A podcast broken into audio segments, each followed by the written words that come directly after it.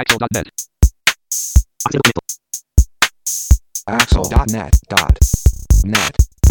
こんにちは。アクセシビリティの情報サイトアクセルがお送りする、ポッドキャスト第52回。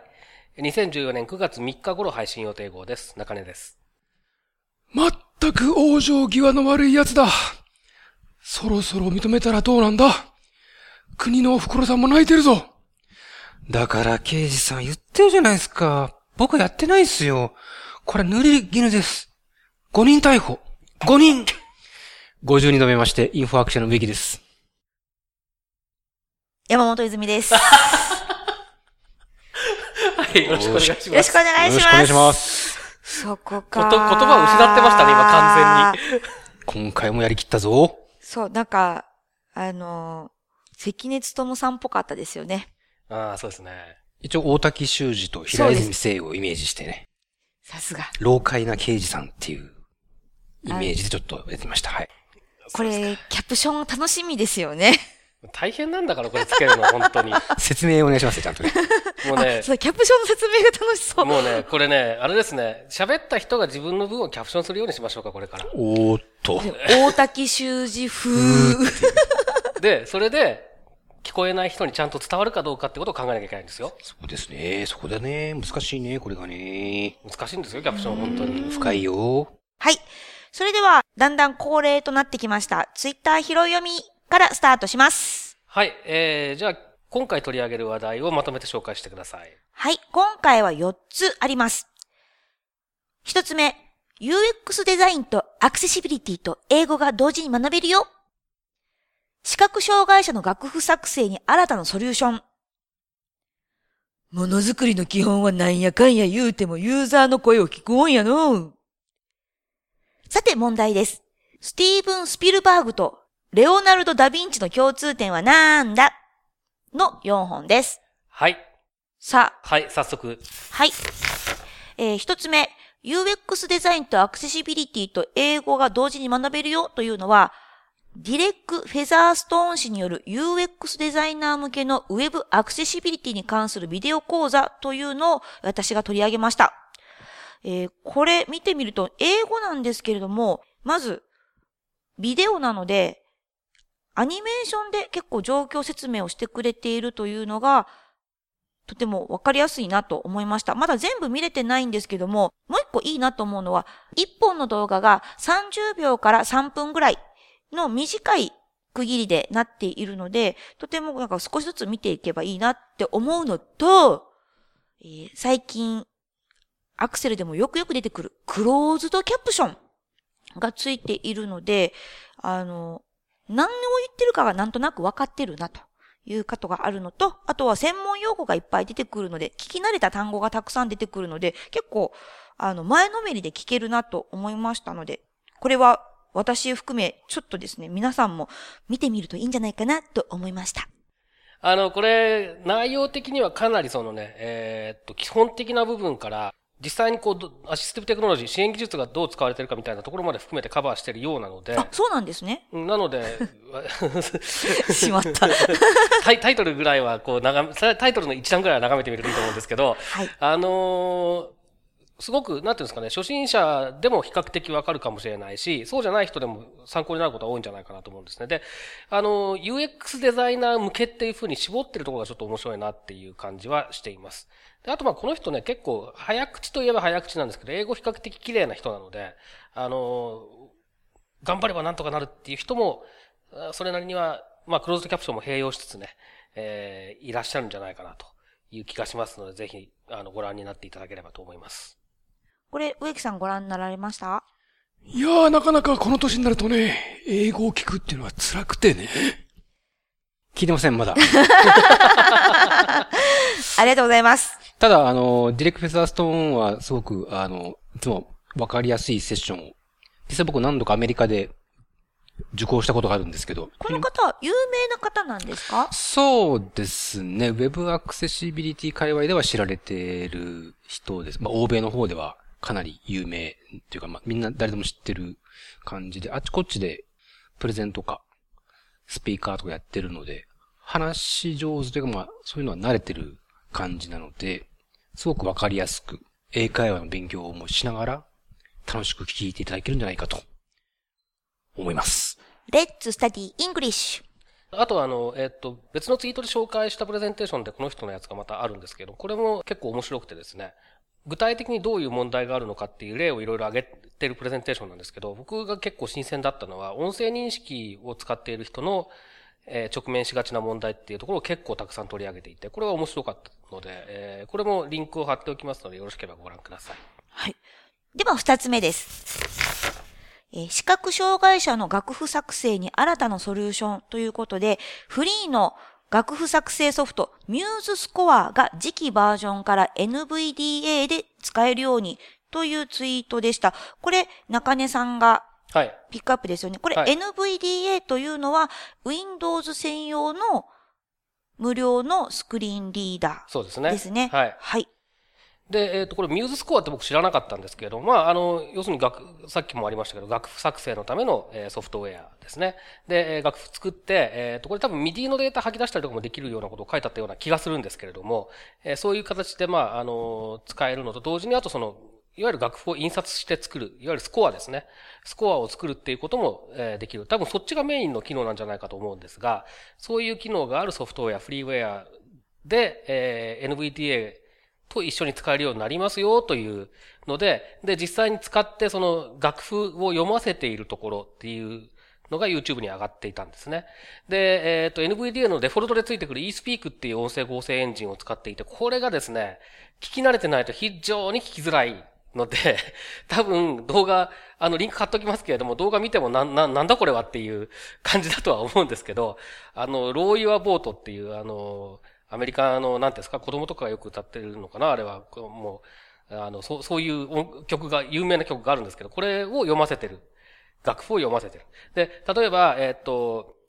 南部音符のどの高さの音で、で、歌詞はこれだよ、みたいなことをこう、順を追って読んでってくれるっていう、そういうものなんですね。なので多分これまあ読ませてるだけですけれども、作るときにもまあ似たような形で確認ができるようになるんじゃないかと思うんですね。で、えっ、と、他にはですね、今までダンシングドットという会社が、これは売り物ですけれども、楽譜を作るための、まあ、ソリューションっていうのを出していて、多分これ以外に他にあるのかどうか僕知らないんですけれども、非常にこの音楽に関する、楽譜に関する部分っていうのが今までそんなになかったので、これはちょっと目新しいなと思って取り上げてみました。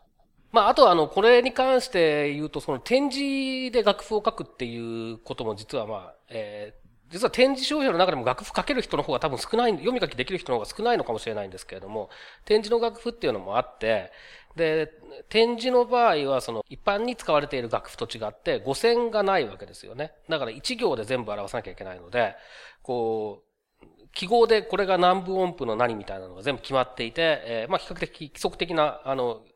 記号なんですけれども、で、決まっていて、それがダーって書いてあるっていう感じなので、あの、一般の楽譜とは全然イメージが違うんですね。で、えーっと、これ NVDA に対応して NVDA が展示出力までできるとはちょっと思えないんですけれども、まあ、将来的にはね、そういうところも含めてできるようになったりすると、いろいろとその音楽の世界で頑張ってる人たちにとって、まあ、便利なツールになっていくんじゃないかな、というふうに思います。これ、植木さん、いかがですか？いやー、私はカラオケは好きなんですけどね。楽譜はさっぱり読めませんもので、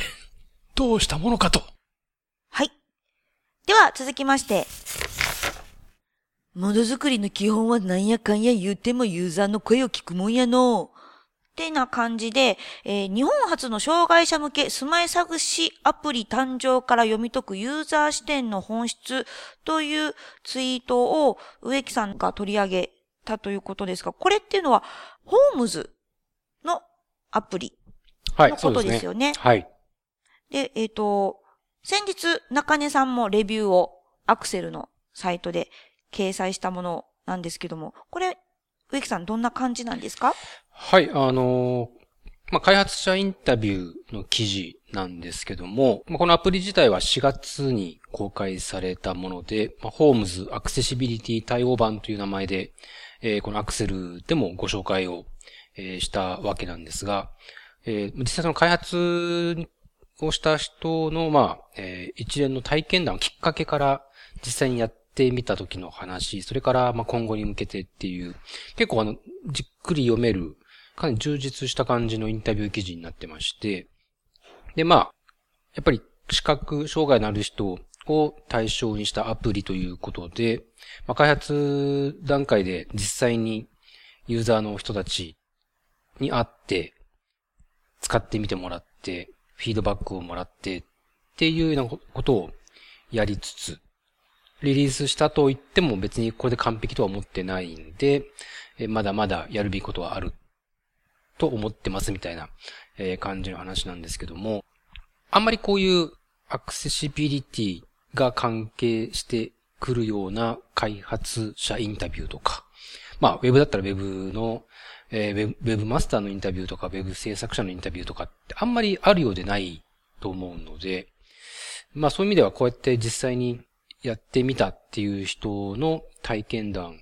がインタビュー記事で紹介されているっていうのは非常にこれは情報としても貴重かなと思いまして。で、まあ、ウェブとかにも通じるでしょうし、まあ、いろんなことに通じると思うんですけど、まあ、やっぱりものづくりはユーザーの声を聞くことが一番大事だっていうことを改めて確認させてくれるインタビュー記事ですので、ぜひ皆さんもお時間見つけて読んでみていただけたらなと思いましてご紹介させていただきました。はい。中根さんがレビューを書いたのが今年の5月なんですね。そんなもんですかね。だその時、その直後ぐらいのポッドキャストでもちょっと取り上げてますけどね。不動産関係の話とかっていうんでね。はい。はい。では、4つ目です。スティーブン・スピルバーグとレオナルド・ダ・ヴィンチの共通点は何だということで、答えは中根さんお願いします。はい。二人とも、えー、ディスレクシアだと言われています。ディスレクシアっていうのは何なんですか？えー、ディスレクシアっていうのは日本語だと何ですか？失読症とか言われることが多いんですかね。最近ディスレクシアってカタカナで表記することが多くなってきてる。そうですね。気がしますけれども、あの、文字を読んで、それを理解することが難しいという状況にいる人たちあそういう人たちの症状というかですね、障害というかをディスレクシアというふうに言うんですね。で、文字を読んで理解することが難しいって、一見、じゃあ文字が読めないのかっていうふうに思われるかもしれないですけど、そういうわけではなくて、文字は知ってるんですね。だから、例えばこれ英語圏の方がディスレクシアって多いって言われてるんだと思うんですけれども、えー、一文字一文字、例えば A, B, C, D っていうのは全部、一文字ずつ読ませれば、全然普通に読ませ、読めるっていう状況ですね。これが単語になったらどう読んでいいのかわかんなくなってしまうと。で、じゃあ単語を知らないのかっていうとそういうわけではなくて、普通に人と話したりとか、えー、する分には全く普通、知的な会話もできるし、というような状況ですね。単純にその文字を言葉にしていくというプロセス、そこの部分がうまくいっていないということらしいんです。で、えー、今回取り上げた、ツイッターの方で取り上げたのは、えー、そのディスレクシアっていうもの、ものって言い方もあまり良くないですけれども、ものについて、どういうことなのか、どういう障害なのかっていうことを簡潔、非常に簡潔なんですけれども、ポイントを押さえて、まとめてあるページがたまたま、え、見つかったので、これを紹介したということですね。はい。あの、このサイトを見ていると、その、通常の、例えばっていうところで、通常の見え方はこういうふうに、多分文章としては読めるものなんだろうけれども、ディスレクシアの方の感じ方はこんな感じですよというので、画像で表現されているんですけど、文字が踊ってますね。文章自体が踊ってるので、あ、これは確かに読みづらいなと思いました。これ、あれですね、解決方法の例とかもいろいろサイトに載ってますね。そうですね。まあ、あの、いろんなね、えー、ことが試みられていて、で、そういった中で、例えばその、視覚障害者向けの音声合成を使った読み上げだったりとか、あるいはまあ音声合成じゃなくてもいいんですけど、視覚障害者向けの録音図書をうまく使うとか、そういったことなんかがすごく有用だっていうようなことも言われていて、なので、視覚障害者向けに作られているものが結構そのまま流用できたりとかっていうのが、これが例えばウェブのデザインなんかにおいても、そのウェブのデザインっていうのは視覚的な部分だけじゃなくて、スクリーンリーダー対応みたいなことも含めてですね、えー、いうようなことでも、えっ、ー、と、言えるということもあってですね、アクセシビリティに非常に関係のある話題だというふうに思いますね。植木さん、これディスレクシアっていうのは、日本でも？そうですね。日本ではあまり聞かないか、むしろ、さっき中根さんが英語圏とか、うん、アメリカ、やっぱりカンファレンスなんか行くとよくディスレクシアっていうのは聞きますけど、日本のってあんまりさっき言った出読症とか、読み書き障害とか、えー、独自障害、字を読む障害とかっていう言われ方をしてきたと思うんですけど、まあそういう意味で最近はディスレクシア、カタカナで噛みやすいですけど、ディスレクシャっていう言い方を日本でもするようになってきたかなという感はありますが、まあ、あの、有名なところではトム・クルーズとか、トム・クルーズ。オーランド・ブルームオーランド・ブルーム。ああいうまあ俳優、有名な俳優さんとか、あとさっき、えー、レオナルド・ダ・ヴィンチって名前出ましたけど、トーマス・エジソン、エジソン。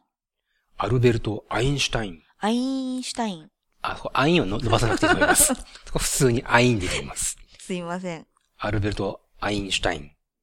さんなんかもディスレクシアだったと言われていたりしますね。あの、紹介したそのページにも、えー書いてあるんですけれども、えー日本では、まあ、大体5%から8%、人口の5%から8%ディスレクシアの人がいると言われていて、欧米では10%から15%ということで言われてるんですけれども、なんで日本が少ないのかとかっていうことは、多分研究者がいろいろ考えてる、調べてる、えーところだとは思うんですけれども、えーよく言われてるのはやっぱりその漢字っていうものと、その、えー表意文字と表音文字の差ですね。えーということがよく言われてますね。英語の場合はやっぱり、英語に限らず欧米言語の多くの場合は、あのーアルファベットですもね。そうんですね。アルファベットをどういうふうに音に合成していくかっていうところを知らなきゃいけないし、そこのプロセスっていうのが頭の中で当然必要なわけですよね。で、日本語に関しては、スラスラと読むっていうことができなくっても意味が取れちゃうっていうその漢字の様子で。助詞の部分が例えば頭の中に入ってこなくても、漢字として単語が頭に入ってくれば、全体の意味はなんとなく取れるみたいなことは、英語よりは当然楽になるわけですよね。だから、えっと、見つかりづらいっていう言われ方をすることもあるし、えー逆に少ないっていう言われ方をすることもあるようなんですけれども、ということで、そ、そこで多分日本語と、えー欧米言語で差があるんじゃなかろうかということが言われていて、なんとなく僕はそう、そうなんだろうなというふうにずっと思ってますけど、本当かどうかは知りません。はい。ということで、ツイッター拾い読みは以上です。はい。えっ、と、ツイッターの方をね、えっ、と、相変わらずいろいろポストしてますので、ぜひご覧いただければと思います。で、えっ、と、あんまりこの拾い読みでは登場しないですけれども、あの、アクセシビリティに関連するイベント情報とか、まあ、海外のものがね、結構多いんですけどね、えー国内のものも含めて見つけたものに関してはツイートするようにしてますので、ぜひご覧いただきたいなというふうに思います。で、あと、どれだけニーズがあるのかさっぱりわからない買ったんですけれども、そういったイベント情報をですね、見つけたものに関してはツイートすると同時に、あの、Google カレンダーで一個公開のカレンダーを作って、そこに集約するということをやってみています。これ、リンクをまた、配信ページの方に貼っておきますので、必要がある方はですね、ぜひ、活用していただければと思います。で、そうするとね、あの、自分、もし、すでに Google カレンダーをお使いの方でしたら、ご自分のカレンダーにそのままイベントコピーするとか簡単にできますので、え活用していただければなと思います。で、あと、えっ、と、イベント情報とか、漏れてるものとかあればね、ぜひお知らせいただけると嬉しいです。はい。では、最後に、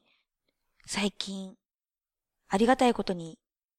リスナーの方や、読者の方からお便りをいただくことが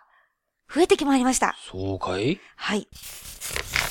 えー、まず、一つ目のコメントです。えーアクセルのポッドキャスト第33回後編、タイに行きたいね、英語勉強しなきゃの回でのコメントです。タイをはじめ、東南アジアにはよく行くので、堀内さんの話を興味深く聞きました。ベトナムの話題が出てきませんでしたが、どうなんでしょうか？文字はフランス語由来のアルファベットが使われているので、割と簡単に音声化できたりするのでしょうか？というご質問をいただきました。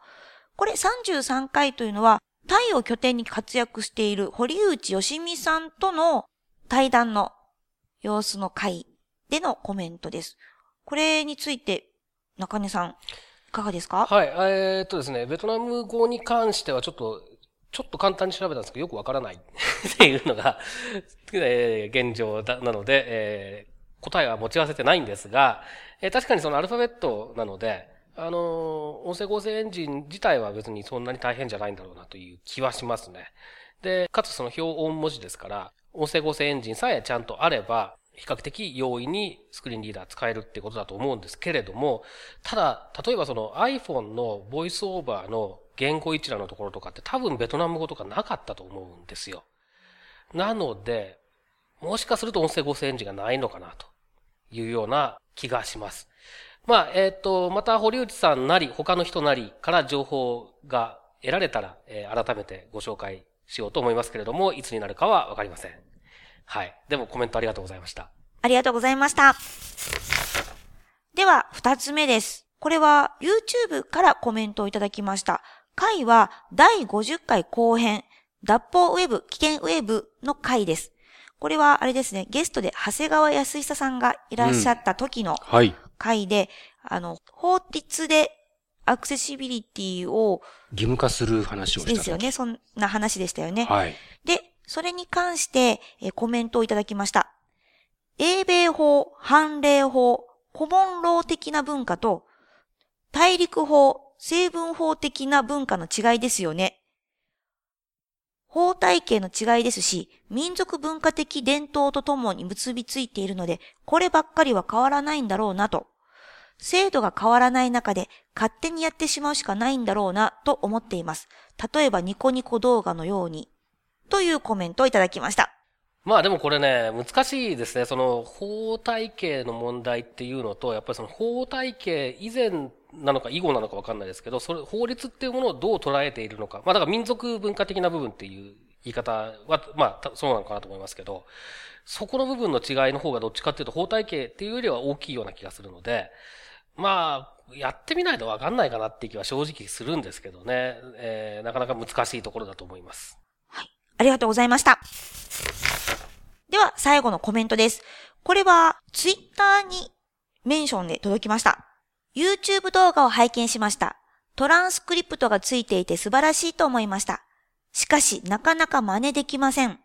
参考までにワークフロー、文字起こしの効率化のためのツール、作業工数の目安などを教えていただけるとありがたいです。というお便りです。はい。えっ、ー、と、これはですね、第48回のポッドキャストでもちょっと紹介してるんですけれども、まあ、YouTube の機能をうまく使ってキャプションを作っていますと。で、今はですね、僕が一人で、えー、基本的には全部やっている状況で、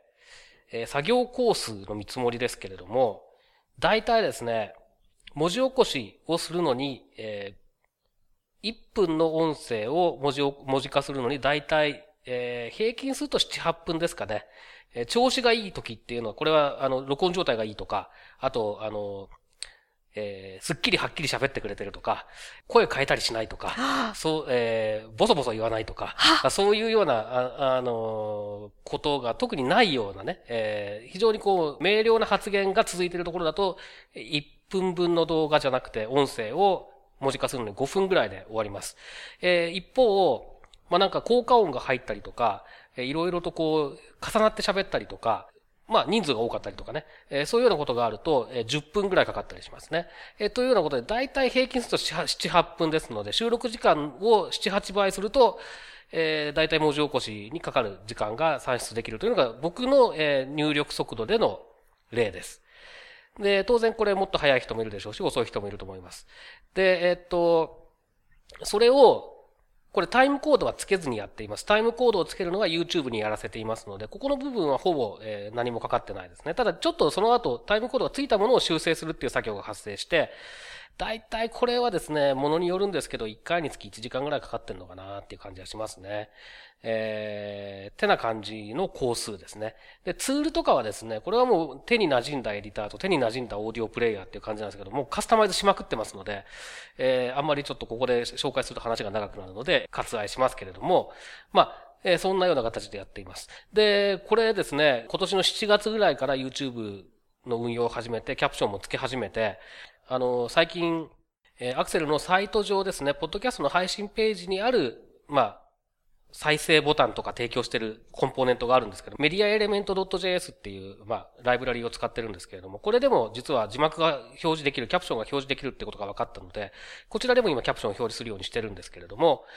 えー、いずれにしてもですね、こういったその表示の仕方であるとか、それから作成の仕方であるとか、だいぶですね、素人なりにノウハウが溜まってきましたので、近々、ちょっとまだ具体的な日にちとか決まってないんですけれども、この YouTube というか、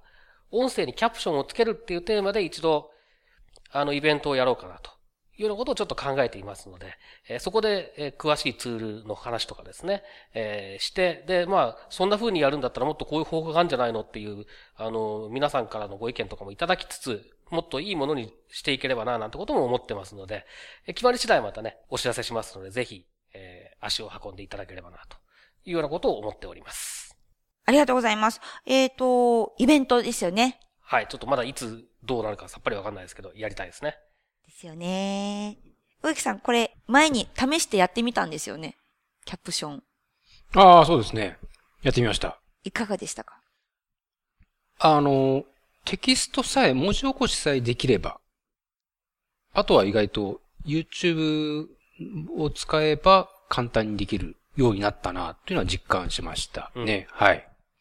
多分文字起こしっていうかそのキャプションのテキストを用意するところが多分一番大変なのかなと。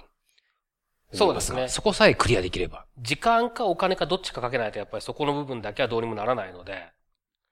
でもお金かけるっても意外とね、そんなに、バカ高くはないんですよね。コストもか変わるわけではないので、うん。まあ、最初からそれを踏まえて予算取りさえできれば。そうそうそうそ動画制作コストの、数、数パーセント？う。で、済みますよね。ですよね。特に例えばその、えっと、企業なんかで、こう、アナウンサーみたいな人がちゃんと喋って紹介してる動画とかだったらもう、ね、自分でもできるぐらいのレベルだと思うんでね。あ、というか、基本的に、えっと、1回30分とか40分のやつを僕が一人でなんとかなってるんだから、企業ができないわけがないっていう、確信を持ったっていうのがここ2ヶ月ぐらいの僕の大きな収穫ですね。あ、でも、中根さんでもタイピングめちゃめちゃ早いですもんね。まあどうなんですかね。あの、打つのは早いですけどね、あの、変換するのにいちいち音声かで聞きながら確認してるので、そんなに早い部類じゃないと思いますね。そう、あの、相対的に見るとね、あの、入力して文字化していくっていう作業自体は。なるほど。じゃあ、これは、またその、文字起こしのやり方であったりとか、アップの仕方とか、書き方のなんかポイントとかの、ぜひね、イベントで、チェックをしてみてくださいはい。ということで、アクセルのポッドキャストは以上です。はい、どうもありがとうございました。また次回です。まったねーさようなら。5人だこのポッドキャストへの皆さんからのご意見、ご感想を Twitter、Facebook、サイト上のコメント欄、そしてメールで受け付けています。メールアドレスは feedback.axel.net feedback.axel.net です。なお、いただいたコメントなどをポッドキャストの中でご紹介する場合があります。それではまた次回。アインシュタイン。あ、アインを伸ばさないといけない普通にアインで出ます。すいません。